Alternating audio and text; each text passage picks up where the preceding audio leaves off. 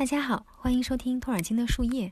因为南城要为了非常难搞的下一期全力以赴的准备，所以这一期呢，除了词语小知识部分，主要是由文青和我来与大家继续分享电影和原著的异同。感觉啊，我们也是在做一件给电影进行详细注释的工作。那么在今天的节目里呢，我们会聊到矮人的设定问题、原著与电影的叙事风格问题，以及电影对几个中州历史事件的扩展和改编。上上期节目，我们谈了戴底洞和霍比屯的文学、插画和电影的不同呈现。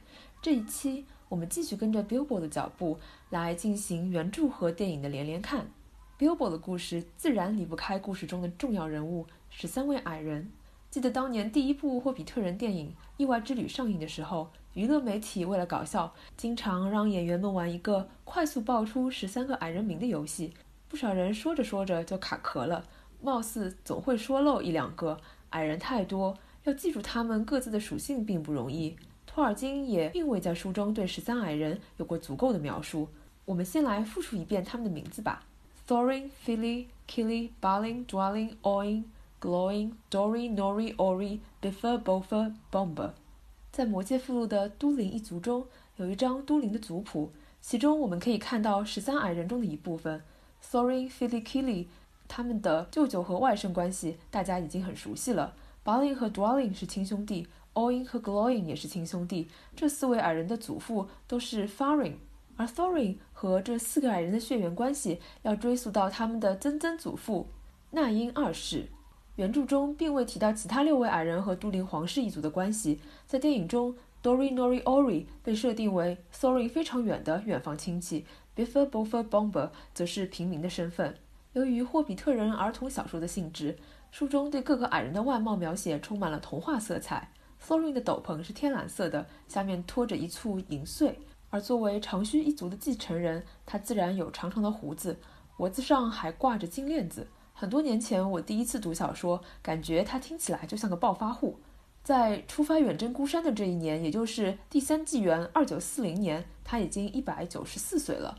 巴林的斗篷是红色的，胡子是白色，时年一百七十七岁。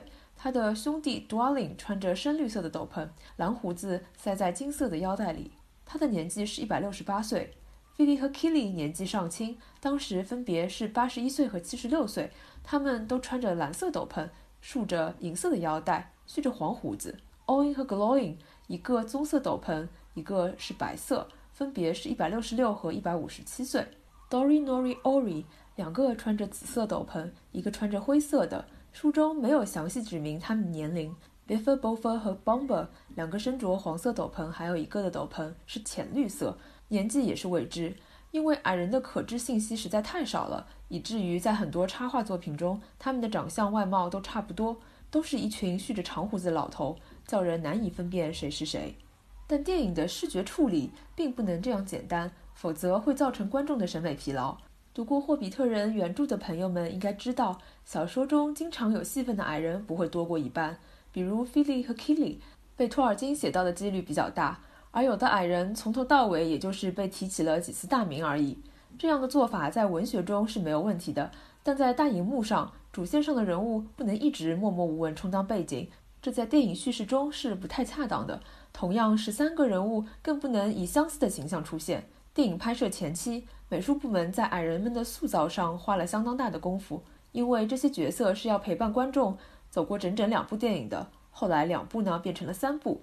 Peter Jackson 曾经认为打造这些矮人的形象将是《霍比特人》拍摄中最痛苦的事，但后来他也承认这个过程让他享受到了极大的快乐。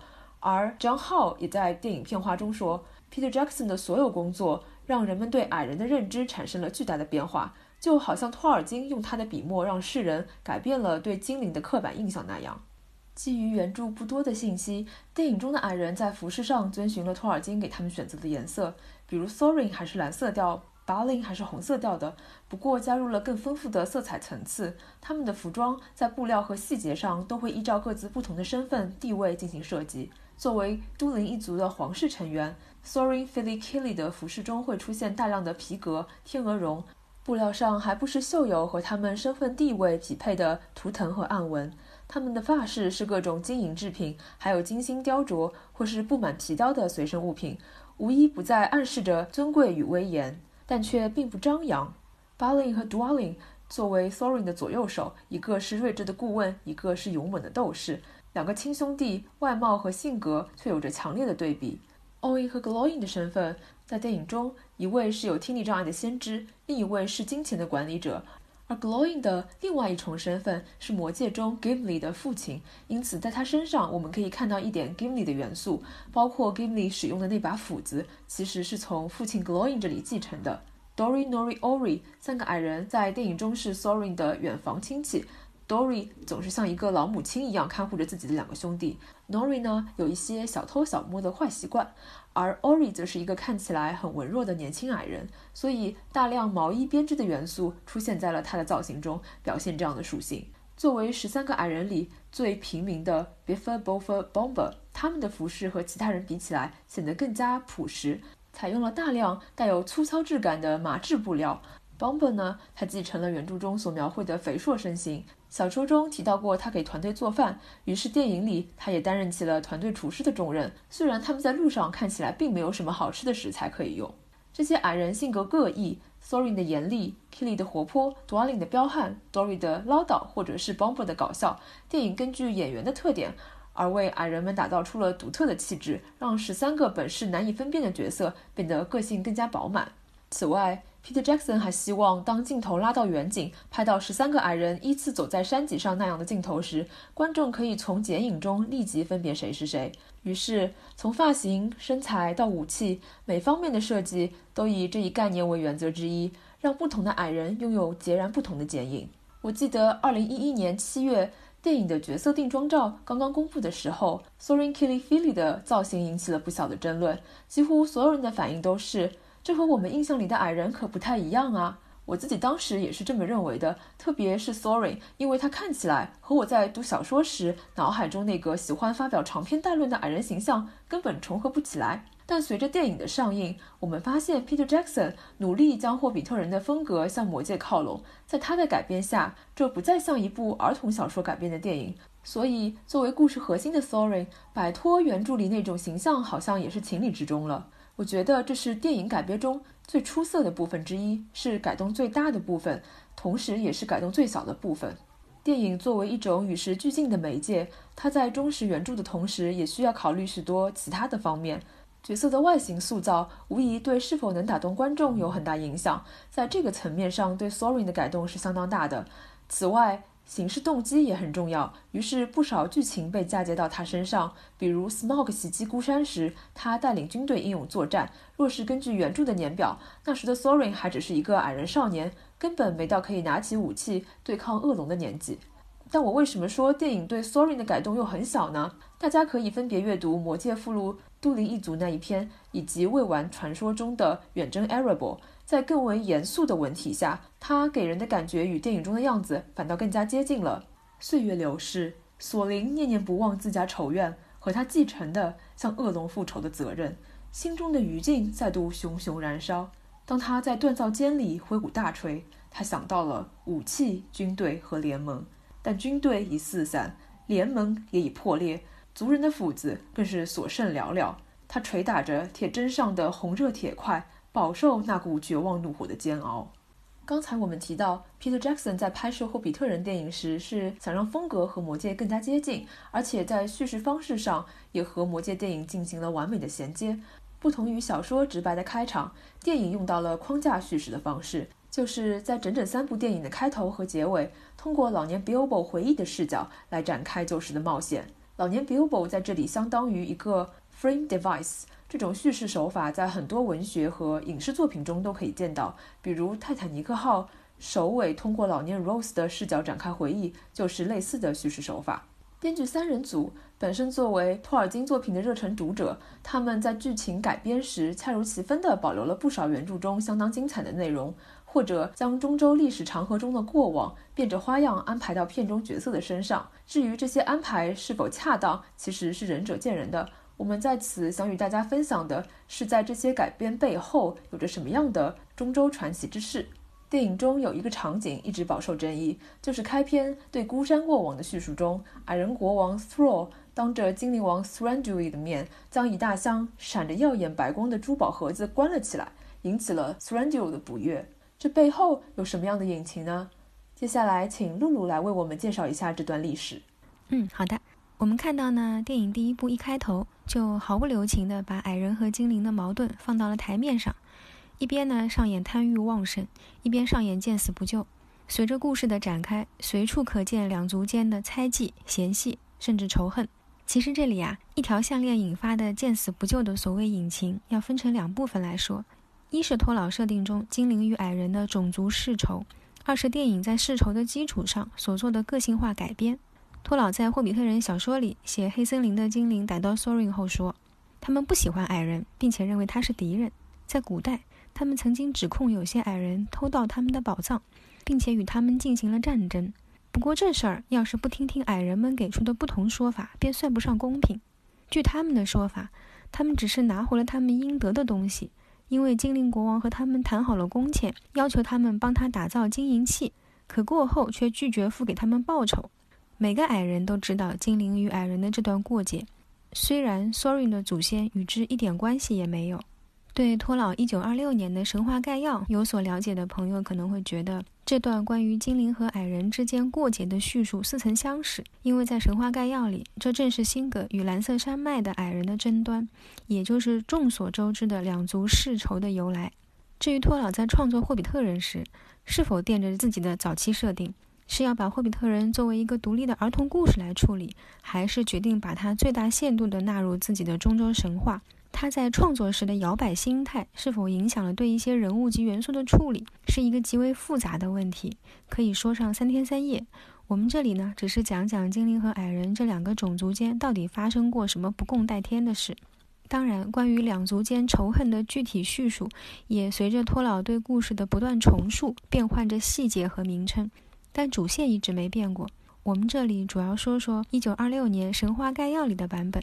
在神话概要里，多瑞亚斯精灵王辛格委托蓝色山脉两大矮人城邦诺格罗德和贝列哥斯特的矮人，把黄金制成美丽物件，并打造了一条非凡的项链，把精灵宝钻镶嵌其上。矮人密谋背叛，而辛格又受到黄金的诅咒，在矮人完工后赖了工钱，赶走了他们。矮人之后，在同样对黄金渴求至极的诺姆族，也就是后来的诺多族的协助下，折返多瑞亚斯，出其不意攻击了辛格，杀害了他，还洗劫了千石窟宫殿。虽然后来贝伦伏击了矮人，追回了这条项链，但两族的梁子呢，已经结下了。有意思的是啊，在这个版本里，黄金的诅咒功能依然健在，而且确实如托老在《霍比特人》里所说，这过节和都灵一族的矮人没什么关系。如此看来，电影的改编就非常有趣而耐人寻味了。根据 John Ratliff 在《霍比特人的历史》里所说，托老在创造《霍比特人》里这个没有名字的精灵王时，是否想着多瑞亚斯的性格，是否有意让这两个人物重合，都是值得思考和讨论的。毕竟，直到他开始创作《魔戒》时，托老才下定决心让《霍比特人》里出现的这个精灵王成为一个不同于辛格的全新角色。但这部分事关设定的详细内容，等我们讲到黑森林的情节时再说。于是，电影把远古矛盾和托老在创造精灵王这个角色时有意无意的暗示，变成了黑森林王国和艾瑞博发生的具体矛盾。过节呢，依然因项链而起。精灵王参见当时的山下之王时，发现他们向他展示的白宝石项链是自己妻子的遗物，也是种族的珍宝。但当时又不好发作，只能回家憋大招。除了在某种程度上暗中延续和呼应托老关于精灵和矮人世仇的设定，用电影编剧的说法，他们得为这个善良种族寻找杜撰一个合理而易于为人接受的出兵孤山的理由。而不是因为贪婪，因为黄金和财富这种略显荒诞和童话色彩浓郁的理由，于是他们要赋予这条项链一种特殊的意义，也赋予精灵王一个不可抗拒又无损人设的出兵理由，不惜一切拿回妻子的遗物，维护王权与族群的尊严。那我这里再补充说明一下，辛格是谁？在双树时代，精灵三大部族响应维拉的号召西迁时。与凡雅族、诺多族顺利抵达维林诺不同的是。泰勒瑞族的一部分精灵在迁徙的过程中离队，游荡于山林，成了日后的南多族；另有一部分呢，则滞留于贝列瑞安德，因为他们的领袖之一艾尔威辛格洛与麦雅美丽安一见钟情，从此再无动身之念。只有最后一部分顺利渡海。阿尔威与美丽安在贝列瑞安德建立了强大的精灵国度多瑞亚斯，居住在千石窟宫殿明尼国斯。而追随阿尔威留在贝列瑞安德的精灵被称为辛达族，意为微光中的精灵，也就是灰精灵。而他的名字呢，以辛达语来称呼的话，就是艾露辛格。那么他也是我们一开始的几期节目里提到的露西恩的父亲，贝伦的老丈人，是中州远古传说贝伦与露西恩以及胡林的子女中都相当重要的人物。电影中。我们看到孤山被 Smog 侵占之后，矮人们开始流亡生涯。从这时到十三个矮人开始 Erebor 的远征之间的时间间隔其实有一百七十年之久。根据原著资料，大部分孤山的矮人都去投奔了铁丘陵 The Iron Hills 的亲族，只有一部分跟随 Thrall 向南边逃亡，绕过迷雾山脉之后，再往北来到 Dunland 黑蛮地一带定居。Dunland 位于矮人王国 Moria 的西面。曾有一段时期，那里也居住着迁徙而来的霍比特人。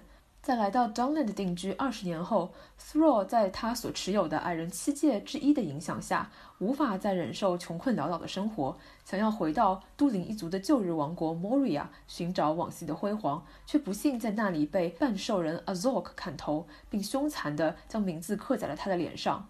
九年之后，复仇的怒火让来自不同部落的矮人们集结在莫瑞亚东门，在那里发生了中州历史上著名的阿扎努比扎之战。这场战役在电影中也有被提及，不过因为改编的需要，电影将苏若之死也放在了这场战役中。而在原著中，被铁丘陵的 Dayon 二世杀死的 Azok，在电影中作为 Sorin 的仇敌，一直活跃到电影最后。电影中还有一个道具设计上的小细节，在 Thor 被斩首后，他的脸上也被刻了字。这场战役结束后，Thrain 带领族人离开了 Dunland，在 Ariado 流浪，最后来到了位于 Ariado 西面的 Eredluin，也就是 Blue Mountains，在蓝色山脉的东侧建立了流亡时期的矮人家园。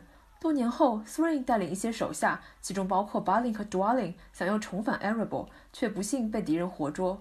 Thorin 失踪后，Thorin 作为继承人，为族人积累了许多财富，在蓝色山脉的新王国也变得富足。但很久以后，与 Gandalf 的一次 chance meeting 萍水相逢，彻底改变了他的命运。后来的故事，也就是霍比特人的故事了。再插播一句题外话：电影中矮人流亡时有一个非常壮观的俯拍场景，是完全实地拍摄，而非 CG 的。那片开阔的沼泽地位于新西兰皇后镇往南驱车一小时的一片私人领地中，叫做 Nokomai Stringbok（N-O-K-O-M-A-I）。我们在电影中看到的矮人难民们在沼泽中行走的镜头，事实上 C 级的部分只有那些矮人。说了这么多电影开篇和矮人相关的部分，我们再来看看孤山远征队第十四位成员 Bilbo。在小说里。Bilbo 起初并不记得面前穿着灰袍的这个白胡子老头是谁。当他得知他是 Gandalf 后，Bilbo 才想起了关于他的种种传闻。那 Gandalf 为什么选择 Bilbo 作为飞贼呢？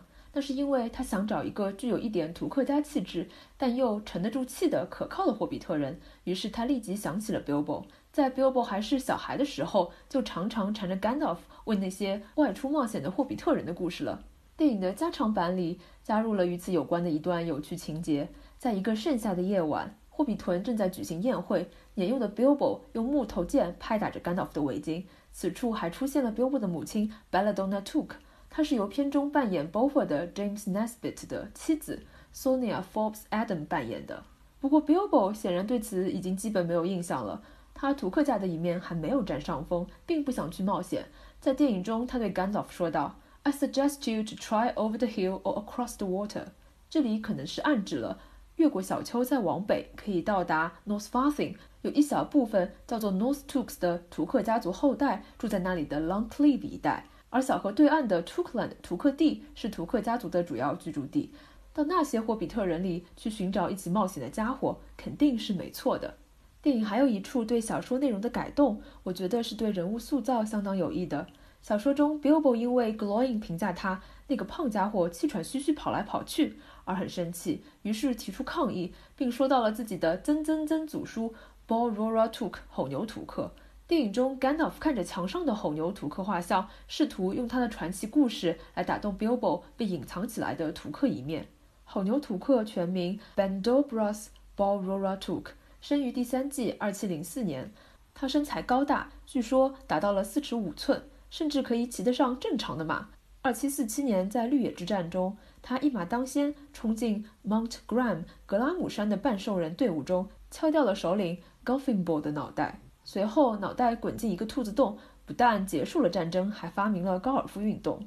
这段传奇战役的发生地 Green Fields 位于 North Farthing 的最北面，半兽人的盘踞地 Mount Graham 位于迷雾山脉北段的西侧，在 The Great East Road 东方大道更靠北的地方。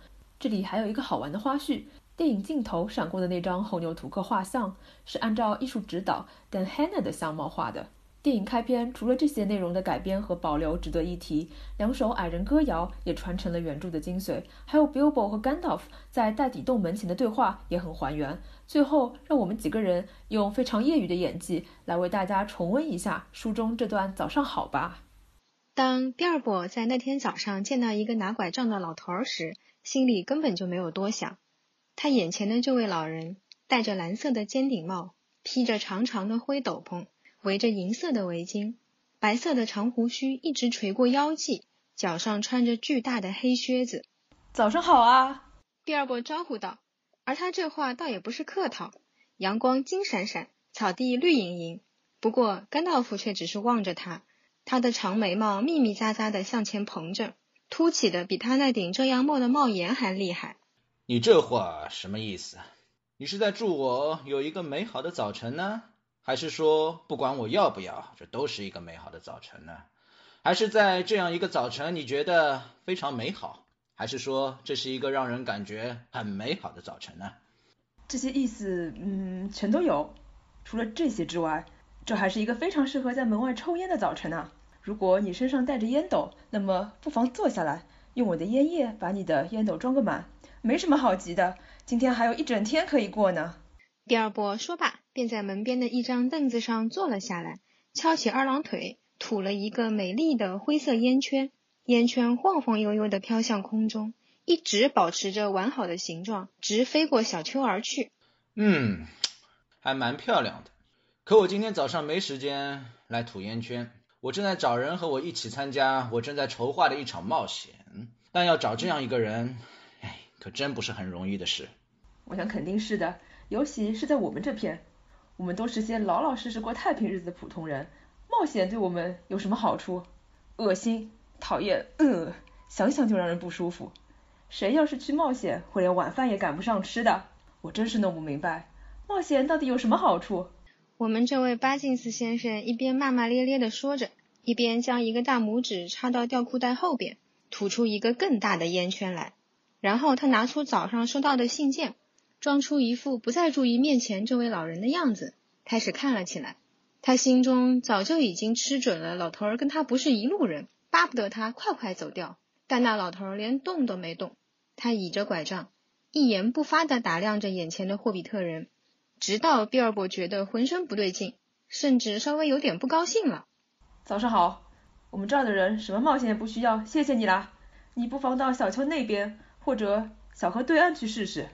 他这话的意思就是说他再也不想搭理老头了。你这句早上好派的用场还真是多啊。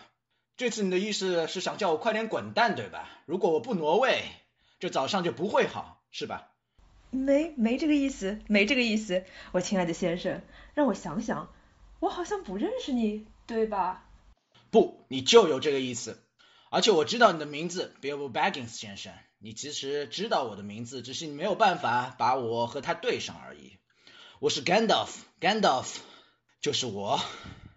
真没想到有朝一日 b e n e d c t Took 的儿子竟会用这种语气和我说话，好像我是一个上门卖纽扣的。Gandalf，Gandalf。哦，我的老天爷啊！你该不会就是那个给了老图克一对魔法钻石耳环的游方巫师吧？那对钻石耳环会自己贴到耳朵上加紧，主人不下命令绝不松开。你该不会就是那个在聚会上说出精彩万分的故事，有恶龙、半兽人、巨人，还有公主遇救、寡妇的儿子获得意外的好运？你该不会就是那个制造棒得不得了的烟火的人吧？那么美丽的烟火，我至今还记得。老秃过去总是在夏至夜放焰火，太美妙了。那些焰火窜上天空，绽放成美丽的百合、金鱼草和金莲花，一晚上都悬挂在夜空中。你们大概已经注意到了吧？其实巴金斯先生并不像他自己认为的那样无趣，而且他还很喜欢花朵。我的乖乖，你难道就是那个让许多普普通通的少男少女突然失去了踪迹，投身疯狂冒险的甘道夫吗？他们什么事情都干得出来，会爬上大树，会探访精灵，或是驾船航行，一直航行到别的海岸。天哪，以前的生活可真是有……呃，我是说你以前怎么这里搅得一团糟？请原谅，我可真没想到您还在干这种事情。咦，我不干这个还能干什么？真是莫名其妙。不过我还是很高兴你能记得这一点我的事迹，至少你似乎对我的烟花印象不错，这就说明你还不是无药可救。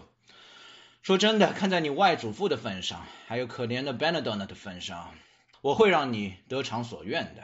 请原谅，我可没有向你表达过任何愿望啊。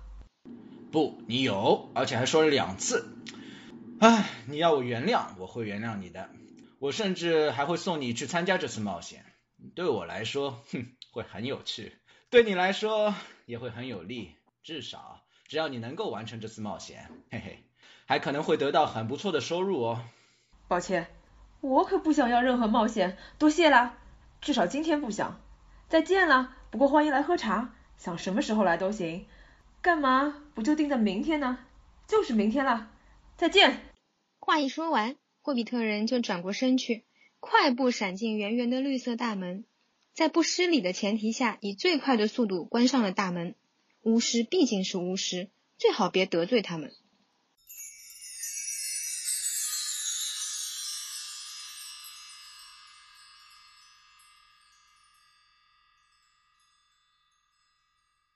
这一期的词语小知识呢，我们就来谈一谈和矮人相关的一些名字和词语。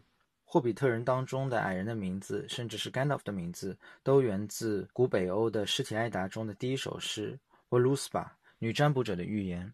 这首诗最后也完整收录在后来的叫做《Codex Regius》和《The Hawk's Book》这两份手稿中，也在散文埃达中部分保留。小托爷爷呢认为，霍比特人当中的这些矮人的名字是中州人类语言创作的一个开端啊，因为 Longbeard 长须族在公共场合都是用人类的语言来作为自己的一个名称，他们真正的一个姓名从来不会对任何人透露，除非他们自己的族人。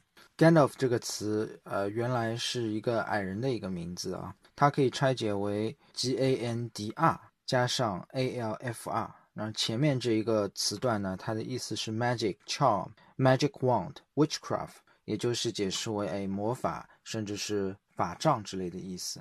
然后 a l f r 就是后面一个词段呢，它解释就是 elf 精灵或者叫 supernatural being 或者超自然的一些生灵。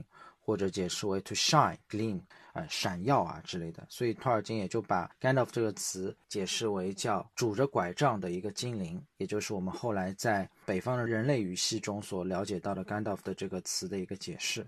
矮人 dwarf，它源自于古北欧语 d v e r g r，然后呢，在昆雅语里，它被拼作 c a s a r，casa 这个词其实是源于矮人语本身的。矮人语我们都知道。呃，Moria 被叫做 Khazad Dum，它是 K H A Z A D 啊，前面那个词段，因此它转换到了昆雅语里就成了 C 开头的 C A S A R。然后呢，在辛达林语，它被叫做 Naugrin N A U G R I M。哎，这个词其实大家如果熟悉精灵宝钻的话，还是会有点印象，因为。矮人的项链，也就是最后 Silmaril，呃，精灵宝钻最后镶嵌到的那根项链，被叫做 Nauglamir，N A U G L A M I R。这个后缀 M I R 呢，就解释为宝物 Jewel。